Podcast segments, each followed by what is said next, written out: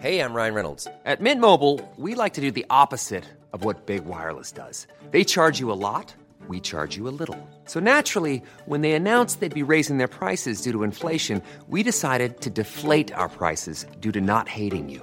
That's right. We're cutting the price of Mint Unlimited from $30 a month to just $15 a month. Give it a try at mintmobile.com slash switch. $45 upfront for three months plus taxes and fees. Promo rate for new customers for limited time. Unlimited more than 40 gigabytes per month. Slows. Full terms at mintmobile.com.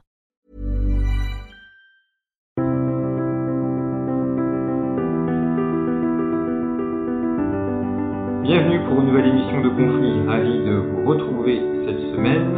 Vous pouvez également retrouver Conflit en kiosque et sur notre site internet avec un dossier consacré à la Méditerranée orientale. Et puis, euh, comme toujours, euh, vous abonner à Conflit, c'est la meilleure manière de nous soutenir et de nous permettre ainsi de vous proposer différents contenus comme nos émissions sur YouTube et ici ce podcast, et pour ainsi compléter la réflexion sur la géopolitique. Alors cette semaine, nous allons aborder un sujet qui fera probablement grincer quelques dents. Nous allons aborder de front un sujet essentiel, à savoir les rapports entre la mondialisation et la puissance, la richesse économique de la France. On parle beaucoup de chômage, on parle beaucoup de, démondialisation et de délocalisation. Et dans l'esprit commun, on accuse la mondialisation d'être malhonnête, d'être déréglée, et d'avoir causé la fermeture d'un certain nombre d'usines, notamment dans les années 1970-1980, et d'avoir provoqué le chômage endémique dont on n'arrive pas à sortir depuis maintenant la fin des années 1960. Nous allons essayer de voir ce qu'il en est du poids, du rôle de la mondialisation et aussi de cette spécificité française ou, euh, comme le disait notamment Nicolas Bavray, de cette préférence française pour le chômage. Et pour cela, il faut revenir à l'histoire, et notamment revenir à l'histoire économique. C'est ce que je vais faire cette semaine, que je vous propose cette semaine avec mon invité Félix Torres. Bonjour. Bonjour. Merci beaucoup d'avoir accepté l'invitation de conflit. Vous êtes euh, historien en histoire économique. Vous avez écrit de très nombreuses histoires d'entreprises, ce qui vous donne une connaissance sur euh, des sujets euh, assez vastes de ce domaine au cours du XXe siècle. Et vous venez de publier aux éditions des Belles Lettres avec un autre historien de l'économie qui a euh, longtemps été à l'Institut de Strasbourg, Michel Haut, un ouvrage intitulé Le virage manqué. Le virage manqué 1974-1984, ces dix années où la France a décroché. Alors si dans cet ouvrage vous vous concentrez essentiellement à cette décennie, 74-84, vous montrez d'ailleurs qu'il y a une grande continuité entre le gouvernement euh, Giscard Chirac et euh, Mitterrand, euh, Pierre Mauroy, Fabius, et que la rupture de 81, telle qu'elle a été annoncée, n'en est pas vraiment une. Nous aurons l'occasion d'y revenir. Vous commencez votre étude bien avant l'année 1974, et notamment avec l'après-guerre, 1944-1945, la mise en place de ce fameux modèle social que le monde entier nous envie, selon la formule consacrée, même si on l'emploie un peu moins depuis l'épidémie du coronavirus. Et dans cet ouvrage, vous analysez le rapport donc entre développement économique, puissance économique et mondialisation, en montrant que la France a un certain de retard par rapport à ses voisins, notamment l'Angleterre, notamment la, la Grande-Bretagne. Euh, vous donnez quelques chiffres qui sont très éloquents, on aura l'occasion d'y revenir, notamment sur les faillites des entreprises, et que finalement ce n'est pas tant la, mondialisation qui est responsable que des erreurs françaises qui ont été prises euh, en compte. Alors, commençons peut-être par ces années 70, parce que euh, en 1967, c'est la création de la NPE par euh, Jacques Chirac, à l'époque secrétaire d'État, une invention qui, a, qui existe encore aujourd'hui, c'est peut-être le principal legs de Jacques Chirac à la France, peut-être, et puis le début du chômage. Nous sommes là en 1967, donc avant le choc pétrolier de 1973, et déjà en, lisant votre ouvrage, il y a une première idée commune que vous battez en brèche, mais l'historien est un mythocide, c'est un tueur de mythes, euh, c'est d'expliquer que euh, la France n'allait pas aussi bien avant le choc pétrolier et que la crise économique de 74-1980 n'est pas tendue au choc pétrolier qu'à des problèmes structurels qui avait commencé avant et que le choc de 73 n'a fait qu'aggraver la situation existante. Oui, tout à fait. Je crois que le choc des années 70, c'est un révélateur. Hein. C'est un révélateur de beaucoup de choses. D'abord des, faiblesses de, d'un mythe national qui est apparu après, qui est les, hein, l'expression est de Jean Forastier en, en 78. Donc déjà le miracle français, entre guillemets, des années 50-60, début 70, c'est déjà un regard a posteriori, dans, le rétroviseur si on veut. Je dirais, il y a un point énorme en France, il y a eu un point énorme après la guerre, une notion euh, qui s'appelle les cycles, les courbes économiques. On a eu un très grand historien qui s'appelait Fernand Brodel, qui a écrit 40, qui a inventé l'économie monde, le, temps de l'échange, le temps de la production, bref. Moi j'ai grandi dans, à la fin de cette époque, et, c'est vrai que dans cette époque, euh, le monde, l'économie était gouvernée par des cycles moyens, courts, moyens, longs, Kondratiev, Juglar, et, et on n'y pouvait rien.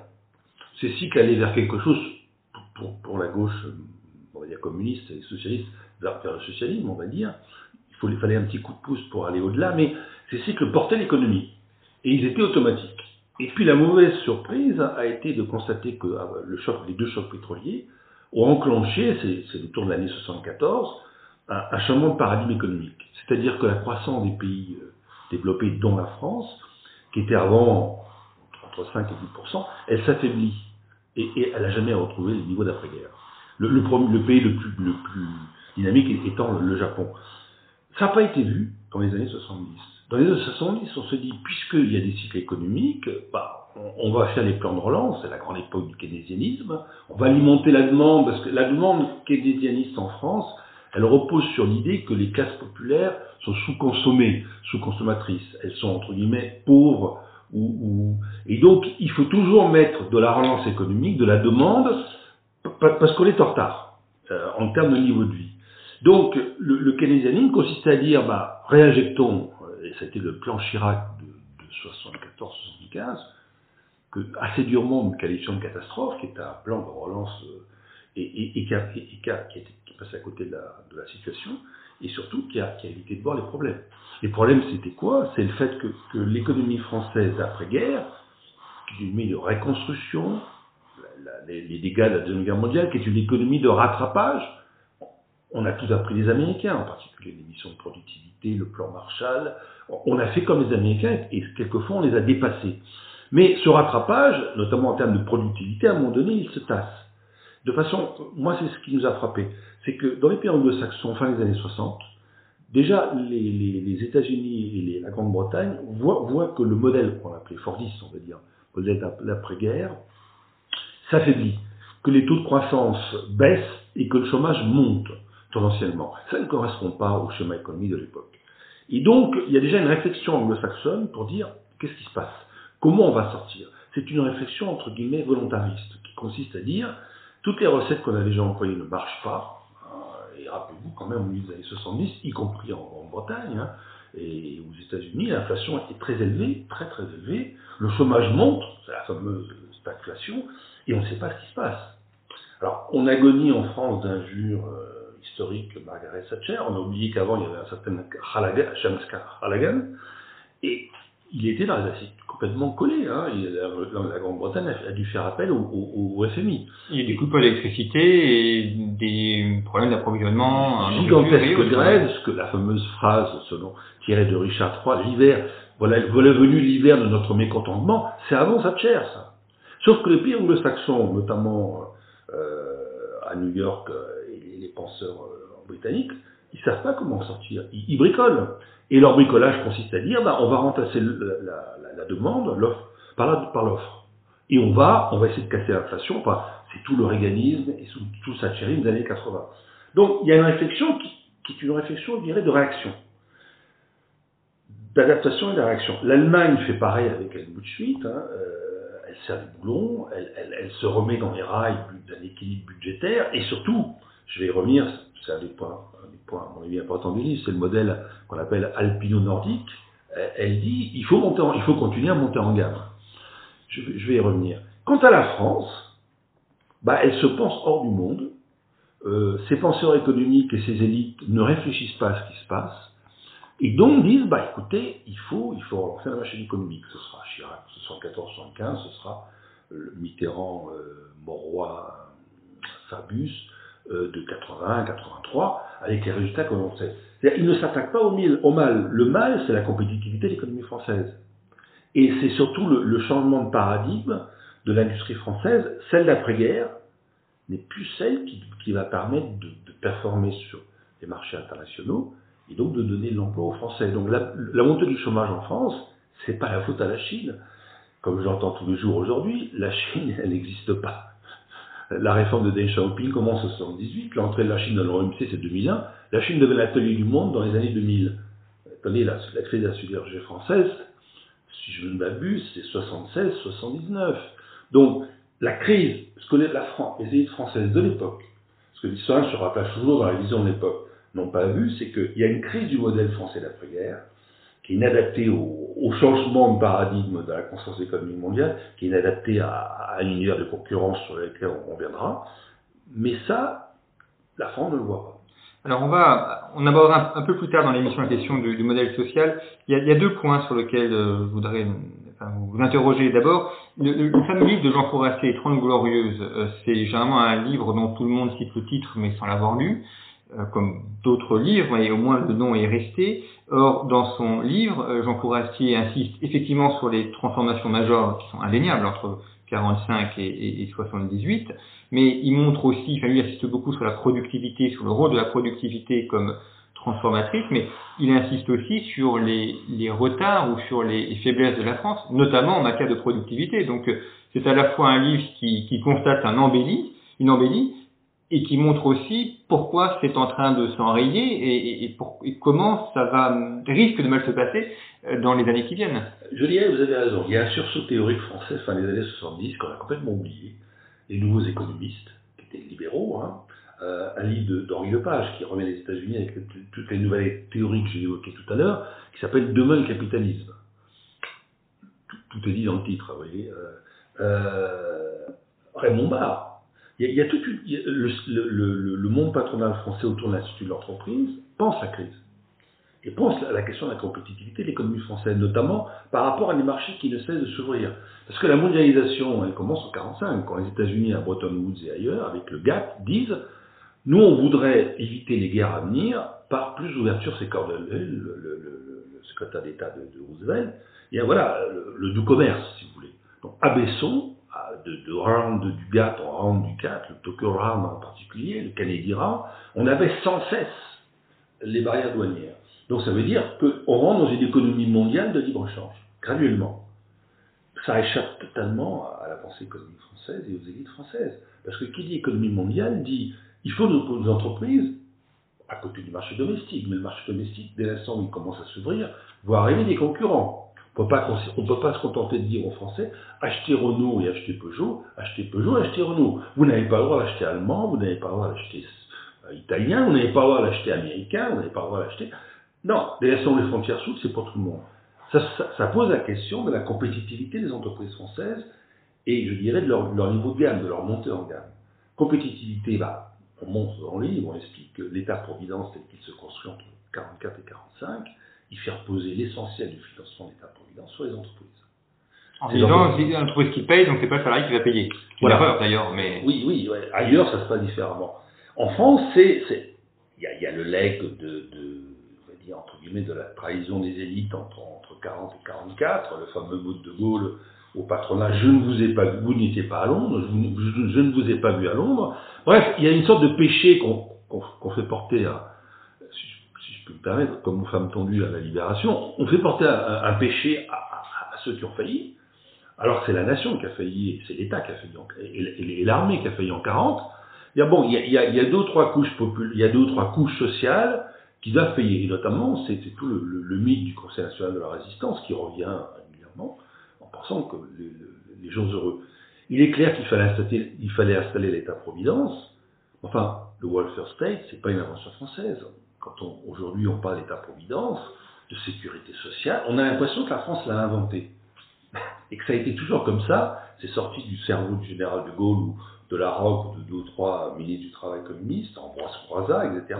On pense que c'est sorti comme ça, et, c'est un modèle intangible, et, ailleurs ils sont mauvais. Non, c'est un modèle qui s'est construit dans la durée, et surtout, euh, le mode de financement reposé sur les entreprises, avec en plus les impôts de production, qui sont une fantastique euh, taxe à l'envers, puisque les concurrents étrangers arrivant sur le français, marché français ne payent pas d'impôts de production, les entreprises françaises payent les impôts de production.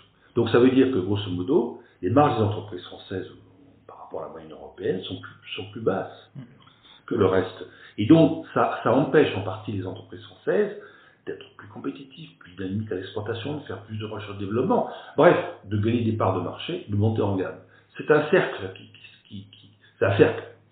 Vous évoquez le, le keynésianisme, et il y a ça aussi qui est assez surprenant, c'est la manière dont les, les, élites françaises, notamment les élites administratives, ont adopté le keynésianisme, enfin qui est un keynésianisme aussi un peu abattardi, parce qu'ils n'ont probablement jamais, jamais lu Keynes. Et euh, en revanche, on, on, ne manque pas en France d'économistes euh, de renom, notamment à l'époque on a Jacques Rueff, qui a eu un rôle essentiel notamment en, en 58, il y a Maurice Fallet aussi, et ces économistes français ne sont jamais convoqués, comme si tout en, revendiquant la, la, la spécificité du modèle français que tout le monde nous envie, on va le chercher à l'étranger sans utiliser des économistes français qui sont parfois plus connus euh, à l'étranger que chez nous. Je pense que le keynésianisme, d'abord, il y a un très grand pragmatisme de Keynes. Donc, donc, il faut rendre à Keynes ce qui appartient à Keynes. Keynes n'a pas la théorie infuse. Il voit le, les, dégâts de la Première Guerre mondiale, il voit les dégâts de la crise, il, bricole, c'est pas le terme, il, il, enfin, il, adapte ses outils. Hein, bon. euh, la France en fait un dogme. Je pense que c'est lié à, au lendemain du Front populaire, c'est lié à la crise de la fin des années 30 en France et à l'occupation, qui est que quelque part, les classes populaires ont toujours été les sacrifiés en France, donc il faut faire un effort sur les classes populaires, il faut plus, faut renforcer la demande, il faut monter le SMIC, il y a tout, un, discours. Le keynésianisme a été adapté à la française, c'est-à-dire comme une, une, doxa de gauche. Euh, renforçant le pouvoir d'achat des classes populaires qui est fatalement toujours sacrifié en France. Et c'est le discours qu'on entend tous les jours. Bien sûr, nous sommes d'accord, mais en, parallèle, ce sont les entreprises qui financent le dynamisme économique, ce sont elles qui créent les emplois, qui maintiennent les emplois, donc il faut aussi s'occuper des entreprises. Et là, on est obligé de, reconnaître, y compris chez, chez, chez, Valéry Giscard d'Estaing comme chez Jacques Chirac, ce ne sont pas des gens d'entreprise. Hein. Même, Giscard d'Estaing ne vient pas d'un milieu d'entreprise. Hein. Ce sont des gens qui, qui ont le mépris des... Enfin, eux et tous, enfin tous les gens de l'État, ont le mépris de, du et du commerçant. Du du commerçant. Il y, a, il y a un immense mépris qui remonte à l'ancien régime, qui est, attendez, vous êtes, vous êtes le bourgeois gentilhomme euh, s'est mal, mal, dégrossi de votre, de votre tourbe commerçant. Et donc, il y a, un mépris, on ne les écoute pas, on ne les considère pas, et on dit, voilà, on a vraiment un patronat malthusien, on a vraiment un patronat qui est nul. Ça revient, mais jusqu'à aujourd'hui, ça revient comme une ancienne. Moi, je dis plutôt, enfin, nous disons plutôt, donnons aux entreprises euh, euh, les, les, incitateurs, les, conditions pour qu'elles puissent être compétitives sur une économie mondialisée. L'économie n'est plus celle de, de, de, de l'après-guerre, qui est une économie se, pratiquement semi-fermée, contrôle les prix, contrôle l'échange, tout le crédit est entre les mains de l'État. C'est fini cette époque. Toutes les économies mondiales se sont ouvertes, à part la Corée du Nord. Hein. La France vit encore dans le mythe euh, colbertiste, et moi nous ajouterons mélinien, Méline, le fameux l'homme des lois protectionnistes de siècle, qui disait voilà, moi je me fiche du consommateur mondial, je, résume, hein. ce qui m'intéresse, c'est les 35 millions de consommateurs français, avec gros pouvoir d'achat, c'est eux qui m'intéressent. Ça, c'est le mythe français, c'est le mythe français d'un pays plein, d'un monde plein, comme diraient les historiens, la France de Louis XIV, la France de Napoléon, qui avait 20-25 millions d'habitants, qui dominait démographiquement l'Europe et qui avait un marché longtemps cloisonné qui se suffisait à elle-même. Et, Colbert pouvait dire, qu'est-ce qu'on ne fait pas dire à Colbert? Pouvait dire, faites-moi venir les techniques hollandaises ou italiennes, on va faire aussi bien que nous avec les gobelins et autre chose, parce qu'on a un fantastique marché intérieur en friche. Il avait raison, Colbert. Mais aujourd'hui, le marché français, c'est 3% ou 2% du marché mondial. Même une entreprise, et c'est la, la de mondialisation des entreprises qu'on évoque dans le livre, les entreprises françaises au milieu années 80, soit elles meurent, combien d'entreprises sont mortes?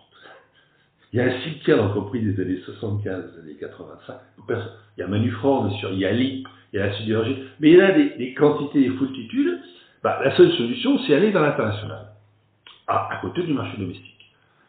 Mais attendez, on a, on a envie de dire, attendez, si on regardait ailleurs, et, justement, qu'on ne se contente plus de parler en, notion de retard, mais dire, voilà, il nous arrive quelque chose de neuf qui est la mondialisation, qui est l'ouverture des frontières, qui est la concurrence des nouveaux pays industrialisés asiatiques. C'est vrai, elle apparaît à cette époque. Hein. Nous, nous, voilà menacés par des pays gigantesques qui s'appellent la Corée du Sud, Taïwan, Hong Kong et Singapour. Authentique. Les NPI, les quatre dragons, c'est quand même pas, je dirais, euh, la Chine d'aujourd'hui ou les États-Unis. Ce sont des tout petits pays. Ils apparaissent sur la scène mondiale. Voilà quelque chose de neuf. Des NPI. Qu'est-ce que ça veut dire? Qu'est-ce qui se passe? Et donc la seule solution, mais l'Europe alpine et nordique l'a compris, hein, la Suisse, l'Autriche, les Pays-Bas, le Danemark, la Norvège, la Finlande, euh, la Suède, ces pays, ces tout petits pays qui ont le malheur de ne pas avoir autant de millions d'habitants que nous, bah, écoutez, qu'est-ce qu'ils font? Bah, ils, spécialisent leur industrie sur quelques grands secteurs et ils montent en gamme. Parce que quand vous avez une, une, économie où le niveau des charges sociales, le niveau des salaires est élevé en France, et c'est normal, c'est l'état-providence à la française, high cost, quand vous avez des high cost, vous ne pouvez pas faire du bas de gamme ou du milieu de gamme. C'est plus possible. Il faut faire du haut de gamme. High cost, high prices. et, je pense que c'est ça. alors, dans le, dans le mano à mano sempiternel avec l'Allemagne, je crois que c'est un peu, un peu aveuglant. Parce qu'évidemment, on, ne dépassera pas l'Allemagne, c'est clair. Mais comparons-nous avec d'autres pays que l'Allemagne. Euh, les pays, euh, la Suisse ou l'Autriche, euh, le, le, SMIC suisse, il est deux fois plus élevé que le SMIC français. Les années 50-60, c'était le même niveau. Euh, ce qui est intéressant aussi dans votre ouvrage, c'est de montrer, vous avez évoqué les entreprises qui ont fermé, euh, finalement, ce que l'on voit, c'est qu'il y a une sorte euh, d'épée du chevalier qui est de plus en plus limée par les accroissements, les taxes. Vous donnez la, liste qui est impressionnante, taxes sur, les, bénéfices, sur les, vous avez évoqué les, impôts de production. Donc une épée de plus en plus illimée, et après on demande aux chevaliers d'aller combattre contre des entreprises étrangères qui ont une épée euh, bien tranchante. Et notamment, vous donnez euh, les chiffres des, fermetures d'usines, enfin, fermetures d'entreprises entre 71 et 76.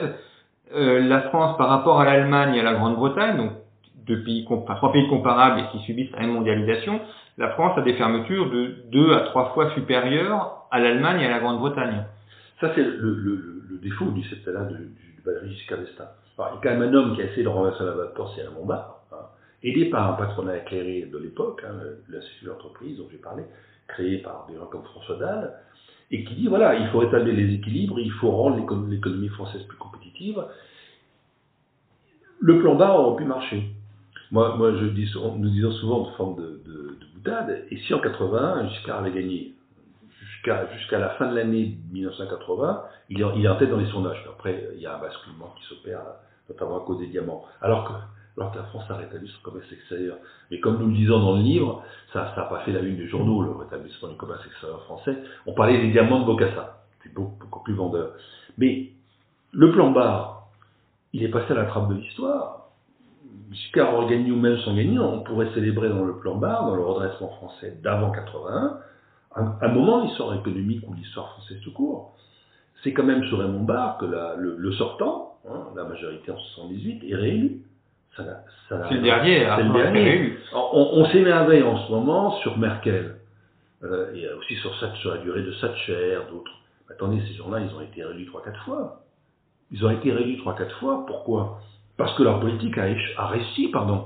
Elle a réussi, donc, donc l'électorat a, a, renouvelé sa confiance en disant voilà des gens qui, qui, qui font le job. Nous, en France, et on s'étonne, on s'étonne, alors que le chômage n'a cessé de monter comme une vague inésorable pendant 30 ans, démentant le, mot, je dirais, absolument scandaleux de François Mitterrand contre le chômage, on a tout essayé, ce qui était totalement faux.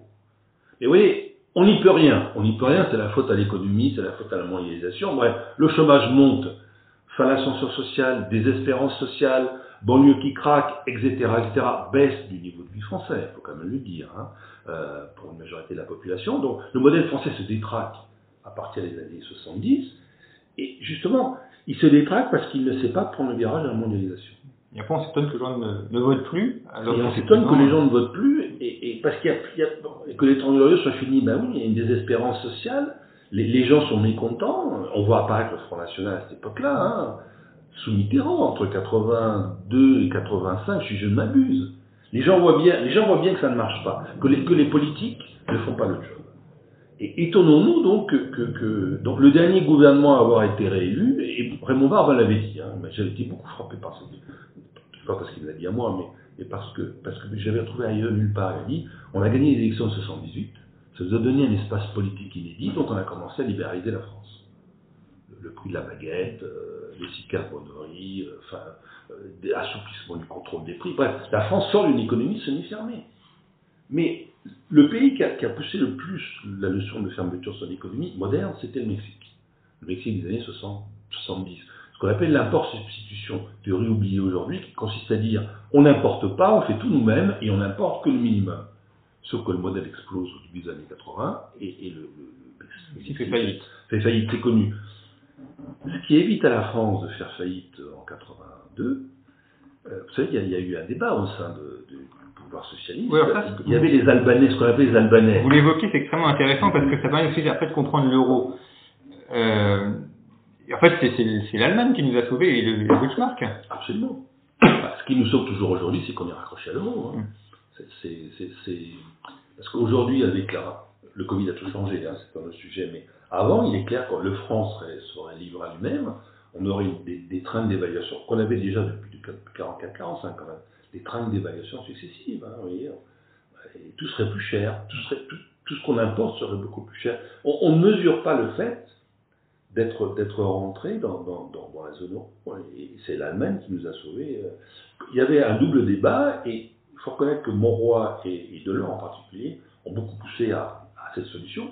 Il y avait un clan d'Albanais, dont je ne citerai pas les noms, euh, mais le mot même albanais suffit à comprendre, qui consiste à dire on sort on, sort du, du, serpent monétaire européen, on sort des, on sort des, accords avec. Mais où, est, où en sera la France à ce moment-là? Et d'ailleurs, vous, enfin, vous expliquez que euh, en 67-68, euh, De Gaulle euh, refuse d'évaluer, et en revanche, il met en place une politique de réduction, de réduction du, enfin, de, dépenses. Tout à fait. Qui est la, la, bonne politique, effectivement, de réduire les dépenses publiques c'est un des, là aussi, il faut appeler Pompidou, mais c'est un des derniers gouvernements qui a baissé la dépense publique. Alors, je me méfie, je suis d'accord avec vous, je me méfie du mythe, euh, enfin, je suis tout à fait, la France, gaulliste pompidolienne, c'était un grand moment de l'histoire française, et un moment relativement, je dirais, orthodoxe en termes économiques. Mais je me méfie de la, de la vulgate champion industriel, champion industriel. Parce que le problème des entreprises françaises à cette époque, et ça va être le cas jusqu'aux années 80, elles sont sous capital. Elles n'ont pas de capital. Un ami à moi qui s'appelle Didier Pilot Valenciennes l'a dit un jour, c'est du capitalisme sans capital tous les rapprochements euh, industriels faits à l'époque, y compris certains encore aujourd'hui, c'est on fusionne des actifs sans apport de fonds propres. Et donc, bah, si vous n'avez pas de fonds propres, euh, comment voulez-vous développer dans des conditions satisfaisantes Et là, il y, a, un miracle français complètement passé inaperçu.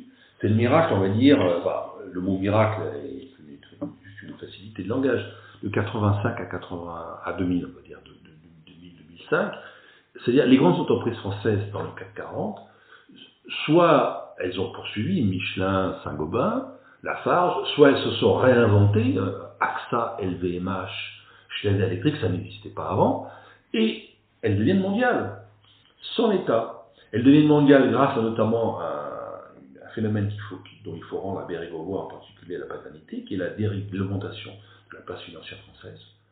Alors, pour des raisons, c'est l'histoire progresse toujours par le, par le côté gauche, comme, comme on l'a dit, euh, c'est que le Trésor euh, dérégule la place française, notamment c'est le Big Bang de la Bourse de Paris, comme les Big Bang, les stock exchange euh, new-yorkais et londoniens, pour une raison très simple. C'est qu'il fallait négocier sur les marchés extérieurs la dette française, au meilleur coût. Donc le Trésor a dérégulé pour financer la, la dette française, pour la négocier sur les marchés internationaux. Et ce faisant, il a créé une place française très forte, très dynamique, très ouverte, qui a euh, financé les entreprises du CAC 40, dont la valeur a été multipliée par 20 en, 30 ans. C'est-à-dire que les entreprises du CAC 40, à l'instant, elles deviennent mondiales, elles sont aussi cotées sur un marché mondial. Et donc, quand vous êtes coté sur un marché mondial, il faut que les performances suivent. Il faut que vos ratios seront bons. Donc, elles, ont été entraînées dans une spirale vertueuse. Euh, moi, je, connais bien l'histoire de Schneider, je, le, groupe Schneider. Le, groupe Schneider ne valait rien après les dépôt de Il était à la ramasse, il, avait été suspendu de cotation pendant six mois en 85. Et peu à peu, en, se reconstruisant, en faisant des OPA réussites et des mécaniques Square il devient mondial. Bon, il est aujourd'hui un leader mondial. Hein, de, de Pascal Tricoire. Bah, écoutez, en se faisant, il a multiplié sa valeur boursière par 20, il a créé des milliers d'emplois, ben, il a fait une renaissance. Il l'a fait grâce à notamment à la place, française, la place boursière française. Ce qui est d'ailleurs un des paradoxes de l'histoire économique française, c'est que c'est la, droite qui mène des politiques socialistes et, la gauche qui dérégule. On a vu aussi ces grandes, ces grandes euh, privatisations sous le, quinquennat de Lionel Jospin et, euh, un Chirac qui après au contraire était très rétif euh, à, ce genre de choses. Bon, sur la théorie classique de Raymond, il y a plusieurs droites en France. C'est sûr que la droite bonaparto-gaulliste était très, très interventionniste, euh, pas très libérale, et que le courant libéral en France, qu'on pourrait dire celui de Raymond Barre, celui de Balladur, celui de d'autres personnes, reste, a toujours resté minoritaire. Et l'un des échecs politiques de, du septennat de Giscard d'Estaing, qui par ailleurs avait de, de grande qualité, il n'a pas su affirmer au sein de son camp l'hégémonie politique du courant libéral, face au néo-gaullisme que Chirac a, Bonaparte hein, a, fait renaître et a, et a, amené, je dirais, au pouvoir en 86 puis par la suite, hmm. il en, faisant tomber, en, faisant tomber, Giscard. Oui, en 81, il a poignardé Giscard pour, euh, pour essayer de prendre la place. Euh, autre euh, paradoxe, on vous a aussi un petit peu souligné, c'est à la fois les Français sont, sont rétifs euh, à la mondialisation et, dans le même temps, et notamment depuis les 80, on a des champions euh, industriels ou entrepreneuriaux très importants dont on s'en réjouit d'ailleurs. On pense à Michelin. Alors, il y a les grosses entreprises, Michelin, AXA, Total, par exemple. Et puis, il y a plein d'entreprises, de, même de, TPE. Je pense notamment, par exemple, de nombreux vignerons français qui, qui vendent énormément à l'export, sans évoquer de cognac. cognac. cognac. Euh, on champagne. A, champagne. On a aussi beaucoup d'entreprises dans, le textile. Ce qui est intéressant aussi de, de, voir depuis quelques années une renaissance du textile en France. Euh, je pense par exemple à Saint-James qui a multiplié par trois euh, en, en 15 ans son nombre de salariés euh, en France, donc en Normandie. Euh, donc là, une entreprise, enfin une, une activité qu'on estime être à bas prix, être bon uniquement pour l'Éthiopie ou pour la Turquie ou le Maroc, euh, bah, dans un textile, effectivement, d'ailleurs qui n'est pas, qui n'est pas haut de gamme, qui est de gamme moyenne, pas tout à fait abordable, euh, on a un développement, mais c'est aussi, ça va de pair avec une mécanisation, une robotisation. Oui, alors c'est une immense. Euh, il, est clair que d'abord les entrepreneurs français sont très doués dans tous les secteurs.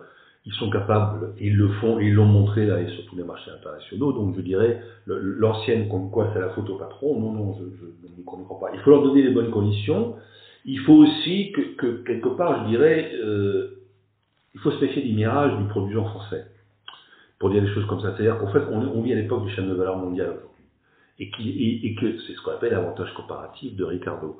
Euh, bon, euh, c'est-à-dire, ça consiste à dire qu'il est bon de ne pas tout faire faire dans une chaîne de valeur, parce que si, si A, par exemple, si A est styliste, j'aime bien cet exemple, et, et, dit, bon, moi je suis styliste, je suis A, mais je fais aussi le métier de B, c'est-à-dire toutes les matières premières, l'assemblage, la, mise, en place. Donc je fais tout. Bah, bon, A, se conforme à B, donc A, B va vendre à qui alors? Parce la question d'avantage comparatif, c'est qu'il faut bien qu'on ait des partenaires dans l'échange. Et donc c'est ce que l'Asie a compris, hein, avec le Japon, puis après tous les autres pays d'Asie, ce qu'on appelle la théorie des oies sauvages, que j'aime beaucoup, qui consiste à dire, on, décentralise une partie de la production de notre, de on va dire, celle notamment avec un haut niveau de, main-d'œuvre et valeur ajoutée faible, on l'a fait faire par d'autres, c'est pas scandaleux, c'est pas honteux, comme ça ils rentrent dans l'échange, ils apprennent, et nous on se concentre, on monte en gamme, et on, a une chaîne intégrée. Euh, c'est, ce qui veut dire, et c'est ce que fait très bien l'Allemagne.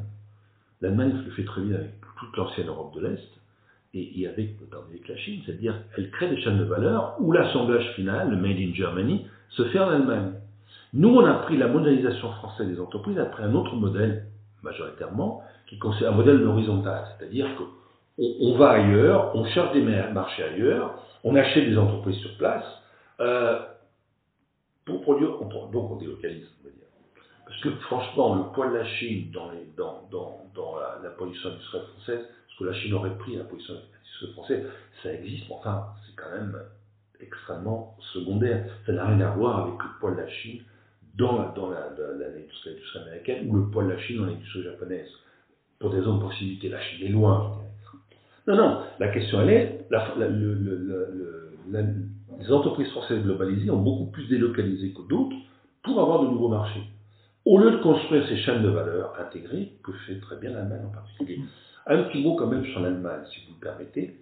Il y a un mythe, le mythe du protectionnisme allemand, le mythe de Frédéric List, que, que, reprend euh, notamment euh, Todd, Emmanuel Todd, en disant Ah, l'Allemagne, il faut protéger son industrie. Régulièrement, vous avez des gens au sommet de l'État ou ailleurs qui vous disent Il faut protéger l'industrie française, il faut la protéger, il faut la protéger, il faut la protéger, parce qu'elle serait trop fragile. Bah, attention, elle va se tomber, c'est comme une porcelaine, hein, de sève ou pas. Non, quand on regarde l'Allemagne, l'Allemagne a toujours été un pays exportateur dès le XVIIIe siècle, parce que c'est un pays émité. Donc les princes allemands savaient très bien que quand ils avaient une usine sur leur territoire, le marché princier local ne suffisait pas. Donc, l'Allemagne, y compris sous Bismarck, a été très exportatrice, traditionnellement exportatrice. Et elle redevient exportatrice en Europe après dans les années 50. Une fois s'est coupée en deux. Même quand on l'a mutilée en deux, il a fait bien fallu qu'elle exporte.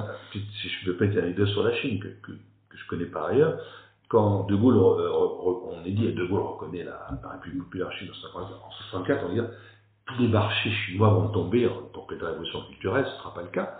Mais il y a un pays qui, a devant, qui devance et qui va devancer la, France, sur le marché chinois, c'est la République fédérale allemande, qui ne reconnaît pas la Chine, qui n'a aucune ambassade. Pourquoi? Parce qu'ils vendent des produits et ils achètent à la Chine des choses que la Chine veut vendre et qu'elle veut acheter. C'est-à-dire, ils sont dans l'échange. Et comme tous les pays alpino-nordiques, je dirais, il faudrait prendre comme modèle cette gamme de pays en Europe même, qui ont des hauts niveaux de salaire, qui ont des hauts niveaux de compétences, et se dire pourquoi ils réussissent? Parce qu'ils adaptent leur industrie. Et alors, autre point sur lequel il faudrait insister, c'est la, la, déroute française en matière d'éducation. Il y aurait beaucoup à dire, ça serait je pense, c'est fondamental. Oui on ne peut pas rentrer dans les détails, mais c'est un, des, facteurs de l'affaiblissement français. Hmm. Parce que quand on a des, millions de gens, enfin, des, millions de jeunes qui sortiront sans qualification, ça va faire des mauvais consommateurs, des sous-consommateurs, si je peux me permettre. Ça va faire des gens qui ne trouveront pas, qui ne fourniraient pas, ils ne fourniront pas à l'entreprise française la main-d'œuvre qualifiée dont elle a besoin. Bref, c'est mauvais pour la France, il y a eu des rapports de l'OCDE qui l'ont montré le, déficit du système éducatif français, la faiblesse de l'apprentissage en France, c'est une des causes du, de l'affaiblissement français. D'ailleurs, vous consacrez un, petit chapitre à, la réforme ABI et, vous m'expliquez, en fait, on a des diplômés, euh, des diplômés non qualifiés. on a des armées de gens qui ont eu des masters, mais qui n'ont pas le niveau intellectuel ou technique du grade de master. Prenons l'exemple de l'Allemagne ou des pays nordiques où l'apprentissage est beaucoup plus élevé, vous avez des chefs d'entreprise qui sont mieux Mais nous, en France, là, je ne suis pas très culturaliste, bien qu'anthropologue de formation, mais quand même, euh, on, paye ce système français de, grandes écoles, d'élite, de diplômes. À 25 ans, vous êtes diplômé, et voilà, vous êtes sur les rails. Il est clair qu'on ne fait pas assez confiance aux. regardez des, des, secteurs comme par exemple les entreprises vendéennes le miracle vendéen, parce qu'il y a un miracle vendéen le blocage euh, autour de, des herbiers et ailleurs, ce sont des gens qui viennent de la base. Les entrepreneurs vendéens, euh, je n'ai pas de nom en tête, mais vous voyez, ils n'ont pas fait les grandes écoles, ils n'ont pas fait les écoles de commerce, quoique ils ont peut-être fait Audencia, mais vous voyez, je dirais, on ne fait pas assez confiance en France à, à tout le savoir-faire, tout le terroir que nous avons. Mais il faut lui donner les moyens aussi. Dernière question, Félix Torres, que notre émission touche à sa fin? Je voudrais revenir peut-être sur la notion d'industrie, parce que c'est un terme qu'on emploie beaucoup. Quand on pense à industrie en France, on pense aux, mines de charbon, à la sidérurgie, euh, aux usines Renault. Euh, c'est plus vraiment ça l'industrie aujourd'hui. Et cette dichotomie aussi entre agriculture, industrie, service, qui n'est pas bonne. Jean Forestier euh, avait complètement effacé le modèle en disant c'est pas du tout comme ça qu'il faut réfléchir. comment est-ce qu'on pourrait définir une industrie aujourd'hui? Et, finalement, est-ce qu'une entreprise de presse comme Conflit, par exemple, est-ce que c'est pas aussi une industrie? Est-ce que, euh, est-ce que le commerce, c'est pas aussi une industrie dans une forme, euh, dans une acception plus moderne du terme? Tout à fait. Il y a une notion qui a beaucoup fait mal, c'est la société post-industrielle. On a pensé que le service allait remplacer l'industrie. Il le fait dans une certaine mesure, mais même le luxe, ou même les secteurs, on parlait du, vous allez voir les montagnes de Champagne, mais les secteurs où il y a une, forte dimension de service, ça reste des secteurs industriels. Je pense qu'on ne passera pas l'industrie. Mais là, je vais être un nouveau provocateur, c'est mon tempérament, l'industrie et le financement de l'industrie. Et là, la France a un peu de retard encore en termes de capital risque, parce qu'il est clair que, regardez ce qui s'est passé sur les vaccins. Les vaccins, on les, a, les, vaccins anti-Covid, on les a trouvés en moins d'un an. C'est un miracle extraordinaire. Pas, c'est pas les grands laboratoires qui les ont trouvés, français ou américains. Ce sont les, les, petites startups. Mais pour qu'il y ait une startup, il faut qu'il y ait des modes de financement en amont très rapides. Et c'est tout le, toute la Silicon Valley, on l'a déjà dit, mais ça avait commencé après-guerre euh, sur la route 128. Il y avait un général français qui s'appelait Doriot, rien à voir avec le, Doriot de cette époque, qui avait inventé la notion de capital risque. C'est-à-dire financer dès le démarrage, sur une idée, sur une simple idée, une petite entreprise innovante, dans n'importe quel secteur, industrie, service, tertiaire, lui donner les moyens de, se développer. Et l'avenir de l'industrie, c'est aussi l'avenir du financement adapté à l'industrie, notamment ce qu'on appelle le capital développement. Bien, merci beaucoup, Félix Torres, d'avoir euh, évoqué pour conflit ce, virage manqué. Je rappelle le titre de votre ouvrage qui était coécrit avec Michel O, Le virage manqué, 1974-1984, c'est dix années où la France a décroché, que l'on peut retrouver aux belles lettres et dont toutes les, informations, les, les, coordonnées sont sur le site de Conflit. Merci beaucoup pour votre fidélité. Vous pouvez retrouver donc notre magazine en kiosque dont le dossier est consacré à la Méditerranée orientale et puis vous abonner aussi à Conflit. C'est la meilleure manière de nous soutenir et ainsi de nous puissions continuer à vous proposer du contenu de qualité et euh, je vous remercie de votre fidélité et du fait que vous soyez de plus en plus nombreux à nous suivre. À la semaine prochaine pour une nouvelle émission.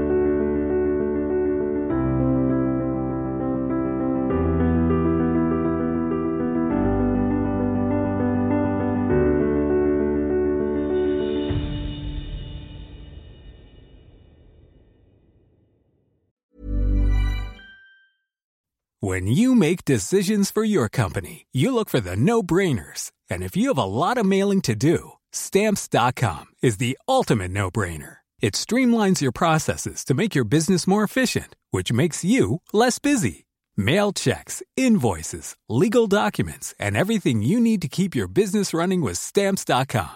Seamlessly connect with every major marketplace and shopping cart Schedule package pickups and see your cheapest and fastest shipping options from different carriers. With rates up to 89% off USPS and UPS rates. And with the Stamps.com mobile app, you can take care of mailing and shipping wherever you are. Make the same no brainer decision as over 1 million other businesses with Stamps.com. Sign up with Code PROGRAM for a four week trial, plus free postage and a free digital scale. No long term commitments or contracts. That's stamps.com. Code program.